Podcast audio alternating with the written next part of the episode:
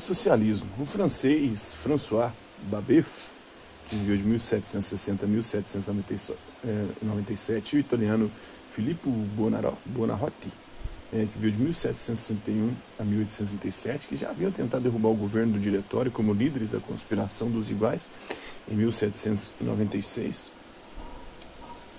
É, fundaram na França um comitê de insurreição com o qual pretendiam minar as instituições burguesas, insuflando as classes oprimidas a lutar contra a burguesia.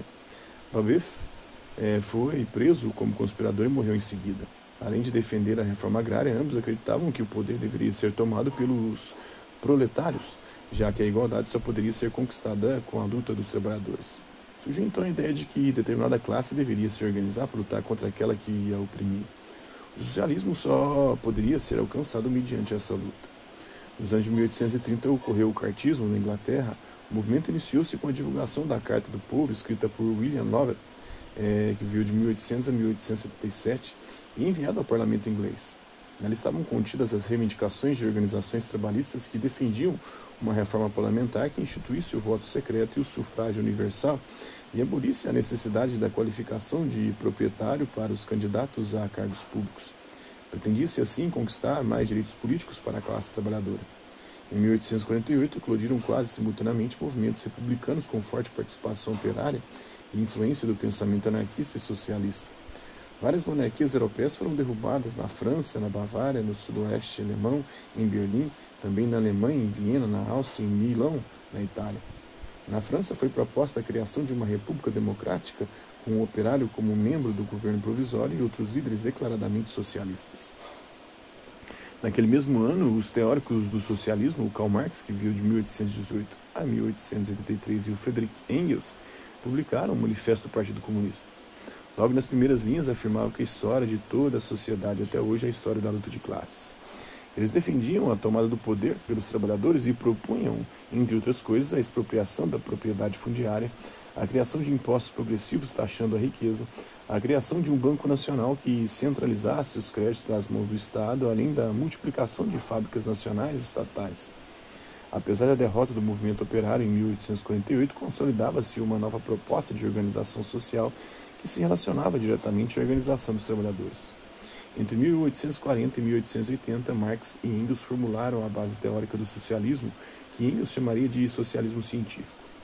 Eles consideravam que a sociedade se dividia em duas classes sociais. De um lado estavam os donos dos meios de produção, isso é, os proprietários de terras ou fábricas e do comércio, né, organizados é, como uma classe social, a burguesia é, de outro, os proletários destituídos desses meios de produção que vendiam sua força de trabalho para sobreviver. Isso geraria uma luta de classes na qual os trabalhadores explorados pelos proprietários dos meios de produção protestariam contra esses abusos. Para eles, o Estado não era somente um aparelho administrativo, mas, sobretudo, um poder político que tinha como função, primeiro, defender os interesses da classe dominante, no caso, a burguesia. Esses dois pensadores formularam uma proposta socialista na qual seria superada a luta de classe e extinta a propriedade privada dos meios de produção, lembrando, né? Porque a galera fala que no, no, socialismo não existe propriedade privada nada, dos meios de produção, que são as terras, as fábricas, as indústrias, né? os comércios, né? as, as empresas. É, em um segundo momento, na sociedade comunista, o Estado deveria ser também abolido. Para tanto, seria necessário realizar uma revolução proletária na qual os trabalhadores tomassem o poder e redistribuíssem a riqueza produzida por todos, é, instaurando a ditadura do proletariado. Tudo se transformaria em propriedade do Estado, responsável pelo repasse igualitário das riquezas. Para Marx e Engels, o capitalismo era um sistema de organização da vida social que tinha como princípio o acúmulo de riqueza com base na exploração do trabalhador. Ambos desenvolveram ainda a base do que denominaram o materialismo histórico, são as condições materiais é, que determinam a nossa forma de pensar e essas condições materiais é, determinam em cada tempo histórico essa forma de pensar. Então, em cada momento histórico, a gente pensa de acordo com as condições materiais daquele momento. E é dialético porque é a luta de classes que vai fazendo com que as mudanças nas ideias e a transformação da realidade sejam feitas à medida que o tempo passa. O sociólogo o Arnaldo Spindel sintetiza essa teoria da seguinte maneira: como materialista, interessava-lhe descobrir a base material daquelas sociedades, religiões, impérios. A ele importava saber qual era a base econômica, material de produção de riqueza que sustentava as sociedades. Quem produzia, como produzia, com que produzia, para quem produzia, assim por diante. Marx queria mostrar o movimento da história das civilizações enquanto movimento dialético. A teoria da história de Marx e Engels foi elaborada a partir de uma questão bastante simples. Examinando o desenvolvimento histórico da humanidade, pode-se facilmente notar que a filosofia, a religião, a moral, o direito, a indústria, o comércio é a superestrutura né, social, bem como as instituições onde esses valores são representados, são sempre entendidos pelos homens da mesma maneira, e é determinado pela base material e econômica da infraestrutura. Este fato é evidente, a religião na Grécia Antiga não é vista da maneira como a religião em nossos dias. Assim como a moral existente durante o Império Romano não é a mesma moral existente durante a Idade Média. A pergunta que os criadores do socialismo marxista propunham-se a responder era: o que é que determina essas mudanças? Para o materialista, como eram tanto Marx quanto Engels, deveria existir uma estreita correlação passível de ser provada entre este movimento das ideias e a realidade material da sociedade. O movimento seria produto de modificações que estivessem ocorrendo na base material da sociedade. Eles concluem que a estrutura político-jurídica e a ideologia, entendida esta como um sistema de ideias e costumes dominantes em uma determinada sociedade, era resultado das relações estabelecidas pelos homens em um determinado momento da história e correspondiam a, certo, a um certo estágio das forças produtivas. O que Marx denominava forças produtivas é o conjunto formado pelo clima, pelo solo, pela água, pelas matérias-primas, pelas máquinas, pela mão de obra, pelos instrumentos de trabalho e pelas técnicas. Isso é na obra que é Socialismo, do Arnaldo Spindel. Os autores é, do Manifesto do Partido Comunista acreditavam que os países com mais chance de realizar a primeira revolução socialista seriam aqueles cujas forças produtivas estivessem bastante desenvolvidas, como era o caso da Inglaterra, ou seja, onde o capitalismo estivesse mais avançado. Quanto mais desenvolvidas as forças produtivas, ou seja, as técnicas e os instrumentos de trabalho, existiria mais necessidade de mudar as relações de produção.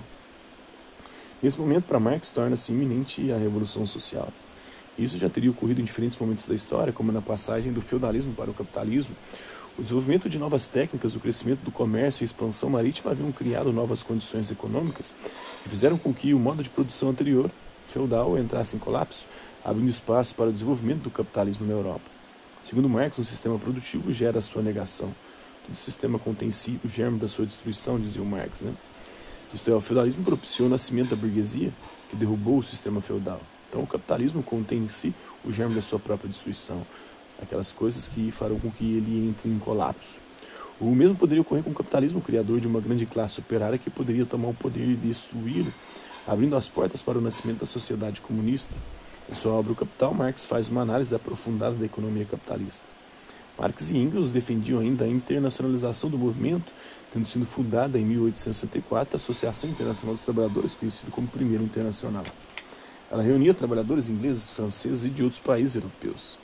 Em 1871, na França, os líderes da Primeira Internacional participaram da organização do movimento revolucionário denominado Comuna de Paris, que tomou o poder local e procurou reconstruir o Estado sob novas bases.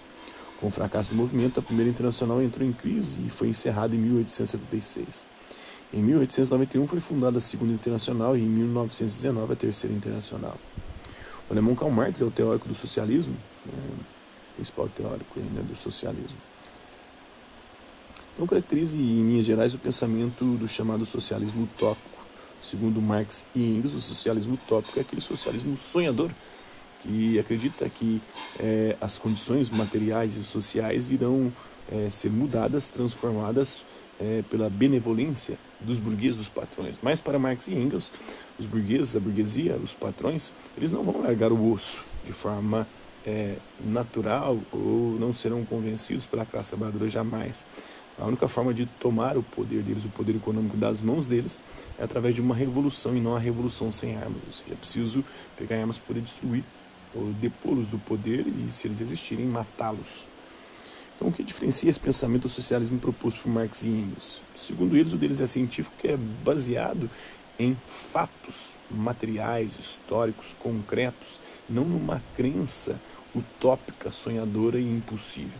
Então, para eles, eles analisam a forma material como o capitalismo foi se instituindo e analisam também a forma que ele poderia ser superado, que, segundo eles, a única forma de superar é através de uma revolução do proletariado, dos operários, da força produtiva, que assim poderia é, o, os operários tomarem o poder, instituindo a ditadura do proletariado. É, socializando os meios de produção e depois socializando também aquilo que fosse produzido de forma igualitária. Então, essa era a crença é, de Marx e Engels e por isso eles acreditavam que o deles era científico e o outro era utópico.